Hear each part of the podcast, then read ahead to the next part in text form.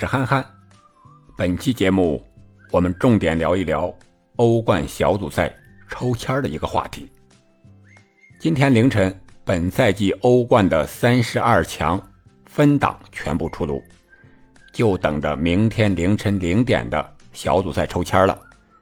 根据往年的经验来看，小组赛肯定会有一些死亡之组，还有一些小猫腻。小花絮、小插曲，可能给球迷朋友们津津乐道的事情。那么，本赛季的欧冠还会不会有这些问题呢？我们具体来看一看。啊，首先来看一看具体的分档情况。我们都知道，欧冠联赛是三十二支球队分成四个档，每个档有八支球队。我们来看第一档。是切尔西上赛季的欧冠冠军，比利亚雷亚尔是上赛季欧联的冠军，还有西甲冠军马竞，还有曼城、拜仁、国米、里尔和葡萄牙体育。第二档有皇马、巴萨、尤文、曼联、巴黎圣日耳曼、利物浦、塞维利亚、多特蒙德。从第一、二档情况来看，本赛季这个欧冠第二档球队不比第一档球队弱，甚至还要强一些。我们来看第三档是波尔图、阿贾克斯、顿涅茨克矿工、阿尔比莱比锡、萨尔茨堡红牛、本菲卡、亚特兰大、泽尼特。第四档贝西克塔斯、吉普迪纳摩。布鲁日、伯尔尼年轻人、AC 米兰、马尔默、沃尔夫斯堡、蒂拉斯、博尔警长。重点可能大家关注的是 AC 米兰这老牌劲旅、传统豪门已经沦落到第四档了。还有这个拉尔斯博尔警长这支球队，大家可能比较陌生。据我了解，他是。萨尔瓦多的一个冠军球队，啊，具体的情况我们随后在比赛中可以边看边介绍边了解。我们具体再来看一下欧冠的一个小组赛分组的一个原则：三十二支球队啊，这是参加正赛的，是三十二支，被分成四个档，每个小组的四支球队从。一到四档分别抽出。第一档球队，我们刚才讲了，是上赛季的欧冠冠军、欧联冠军，以及欧足联各个联赛欧战积分排名前六的冠军球队。如果欧冠、欧联冠军不在这六个冠军中，那就是前七的球队；如果欧冠、欧联还不在，那就是前八的球队啊。在这里，我们看今年就是切尔西。是吧？是欧冠冠军，但他不是英超的冠军。啊，英超的冠军是曼城，他就把第七位啊，就把这个葡萄牙体育就递补上来了，是这样。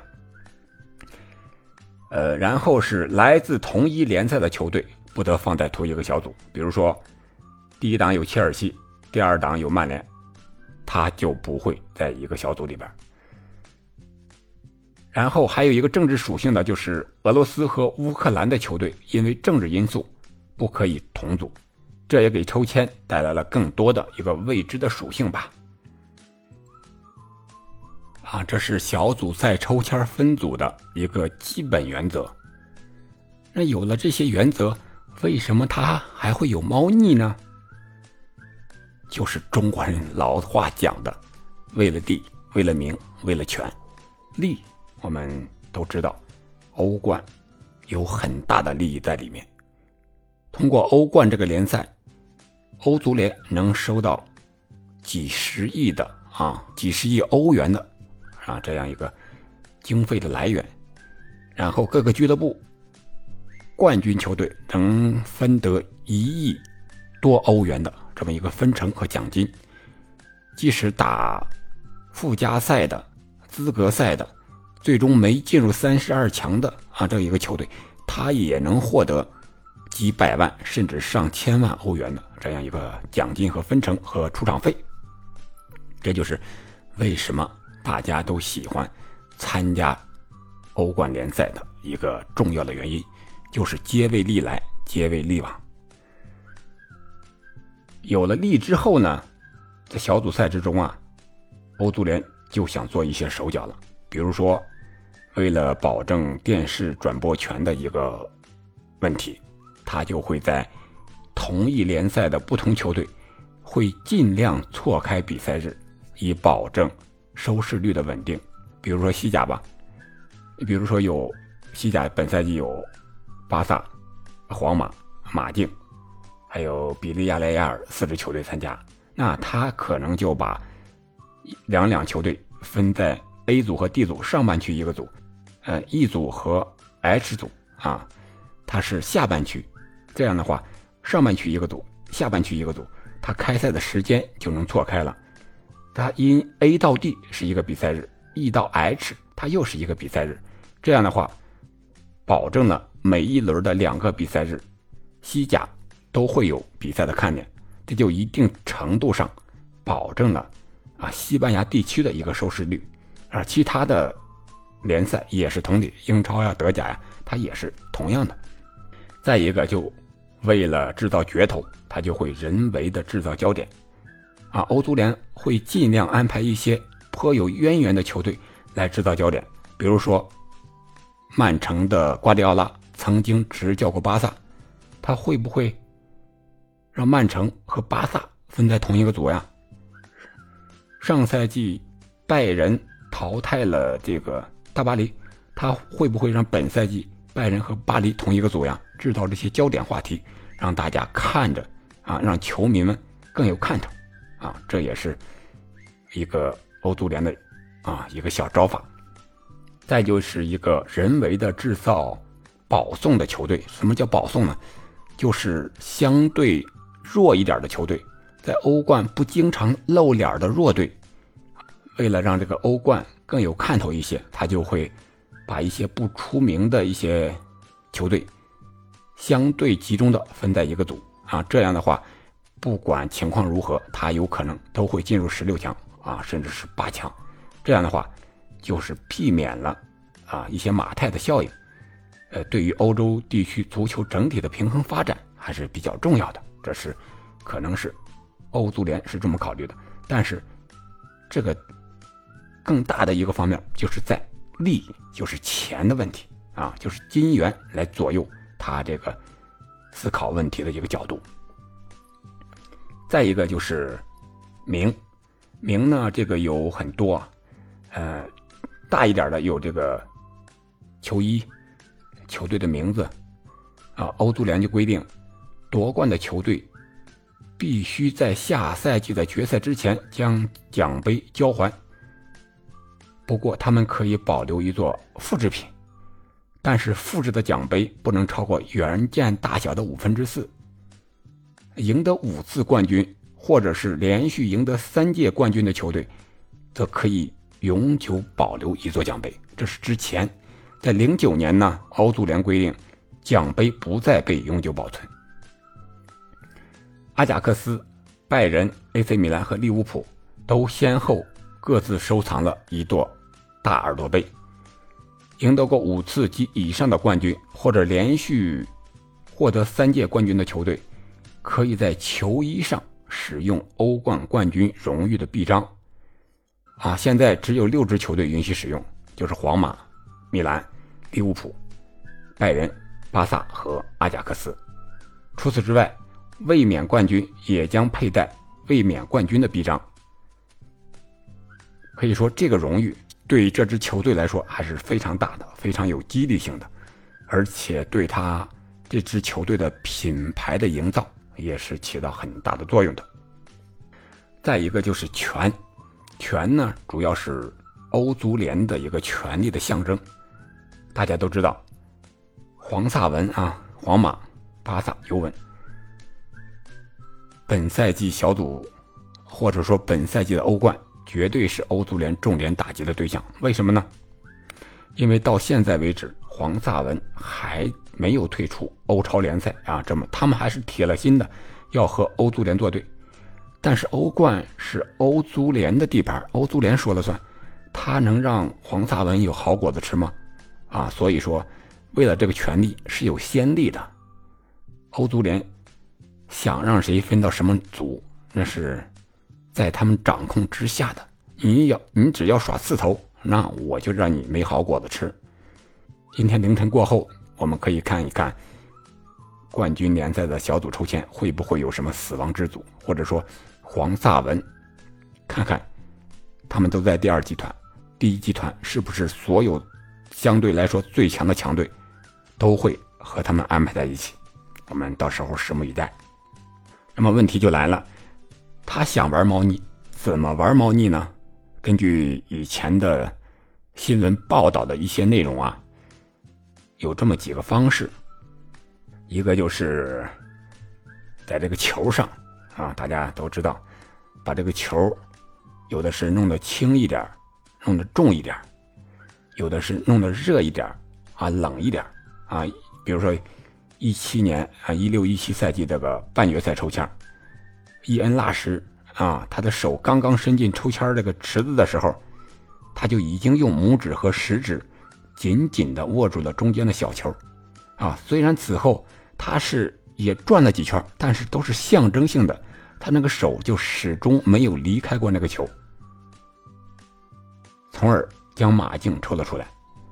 啊，因为前两前一个赛季，皇马和马竞刚刚在决赛之决赛中会师完了，为了避免这个审美疲劳呀。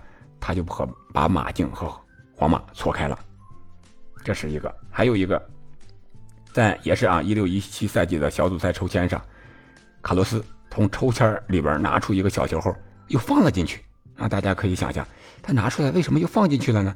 随后又重新挑选了一个小球，这样的诡异动作啊引起了网上的很大的争议，大家就一直在那儿猜测，为什么呢？他可能是。感知这个球的温度来进行选择的，啊，这是大家的一种猜测。但是后来呢，也是有些人出来承认或者说是曝光这个问题。在有一年的这个抽签仪式上啊，抽签嘉宾莱因克尔，他在抽签时他就故意调侃说：“啊，他拿到这个球，他说了一句：‘哇，好烫呀！’哎，这就说明他这个球。”可能就是温度上，至少有这么一点点的差距，或者说是以往来说有过类似的情况，只是不过是大家谁也不愿意正面的回答和暴露而已。另外还有的做法就是，在这个抽签的这个台子上有一个小按钮，可以由主持人或者是嘉宾来控制。比如说有一年这个抽签的时候，因凡蒂诺啊，他就是在麦克马纳曼将手伸到仪器里准备拿出小球时，欧当时还是欧足联秘书长的因凡蒂诺啊，神不知鬼不觉的，他就按下了启动一个设备，啊，这个金属震动装置开始控制这个运转的小球，从而达到操控的目的。嘉宾就很容易能看出来。它转的频率和其他球不一样。从视频最后来看，因凡蒂诺确实有这个嫌疑。他在麦克马纳曼准备抽签时，有明显的一个小动作，啊，使得装有代表球队纸条的小球发动了震动。啊，这是一个情况，可能是这就是欧足联在这个抽签的时候玩猫腻的啊，这么几个小情况吧，大家可以大胆的。发挥想象，还有可能会出现什么啊猫腻的情况，或者说是用什么现代化的科技手段，既能让嘉宾很容易的操作，还能不让球迷朋友们看出来啊？我们在评论区可以留言互动啊，开个玩笑。然后有了这个猫腻，有了这个猫腻的玩法，我们就可以大胆预测一下。本赛季欧冠小组赛会有哪些死亡死亡之组，或者说是有哪些看点的东西？大家也可以在评论区留言。我觉得有一种分组可能更有意思，比如说第一档拜仁慕尼黑有六座欧冠冠军，第二档皇马是十三座，第三档阿贾克斯四座，第四档 AC 米兰七座。如果这四支球队分在一个小组，是完全符合规则的，但是他们在一起就有一共获得过三十座欧冠的冠军，这是多么大的一个看点啊！可以想象一下，大家能想象得得到。那种他们在踢小组赛那种你争我夺、你死我活的那种画面吗，我们可以想象一下。还有就是刚才讲的黄萨文这三大豪门，估计是重点被欧足联照顾的一个球队，他们都是第二档，那么我们就可以看一看了啊，第一档、第三档的对手哪个？相对实力要强一些，这个欧足联是非常清楚的。他会不会把黄萨文都给分到一个最强的小组呢？这个也是完全有可能的。假如明天凌晨结果一公布啊，出现曼城、巴萨、亚特兰大、沃尔夫斯堡同组，切尔西、尤文、莱比锡、贝西克塔斯、拜仁、皇马、阿贾克斯、AC 米兰在一块儿。这种结果，我觉得大家也不要意外哦。大家可能会说：“哇，一下子这么多死亡之组。”我们就看一看黄萨文的命运吧。皇马他有可能和拜仁，拜仁克皇马，打皇马。现在的皇马是这种情况，姆巴佩还能不能加盟还不知道。拜仁的状态又出奇的好，阵容又非常的齐整。然后是巴萨，巴萨遇到曼城，嗯，也是看点吧，对吧？但是曼城现打现在的巴萨，巴萨没有了梅西，大概率巴萨也要遭殃。然后就是尤文，尤文遇见切尔西，啊，我们可以考虑考虑。还有他的第三档的球队是吧？亚特兰大、莱比锡、阿贾克斯，这都是强队啊。可以说，他们如果是这样的话，欧足联再想做点手脚，在裁判上再做一些手脚，在比赛的时候，那可能。黄萨文真是危险了，啊，这是我们大胆的一个预测，肯定会有死亡之组，黄萨文肯定是重点被照顾的对象。还有哪些猫腻呢？其他的那就看欧欧足联吧。然后趁着这个机会呢，我们简单介绍一下欧洲的三大杯。欧洲三大杯呢，通常是指欧洲冠军联赛，简称欧冠，还有是。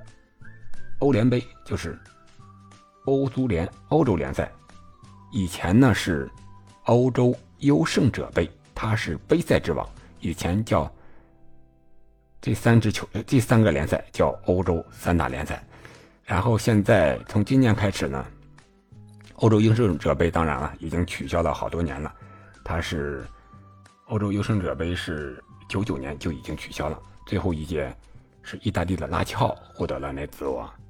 最后一届的欧洲优胜者杯的冠军，从今年开始呢，又出来了个欧协联，就是欧洲足联、欧洲协会联赛，它是次于欧冠和欧联的这么一个赛事，属于第三第三档的一个赛事。用简单一点打个比方，就说欧冠是超级的，欧联是甲级的，欧协联。是丙级的啊，这么一个排列档次啊。从这个组建时间上来看，也是欧冠时间要久一点，它是一九五四年创办的。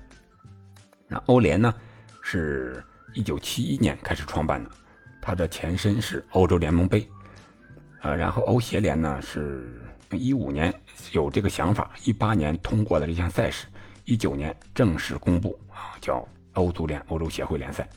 那么从今年开始呢，正式开始实施，啊，是这么一个情况。欧冠是有三十二支球队参加，欧联是四十八支，欧协联呢也是三十二支球队。今天我们就先聊这么多，我们看一看明天凌晨的一个抽签的结果吧。大家又有精彩的比赛可看了。当然，欧足联这样的操作。对于我们普通球迷来说，可能是一件好事，因为精彩的比赛可能会越来越多。不至于看比赛的时候昏昏欲睡，一边倒，对吧？哎，好的，嗯，明天又是周末了，我们五大联赛再见吧。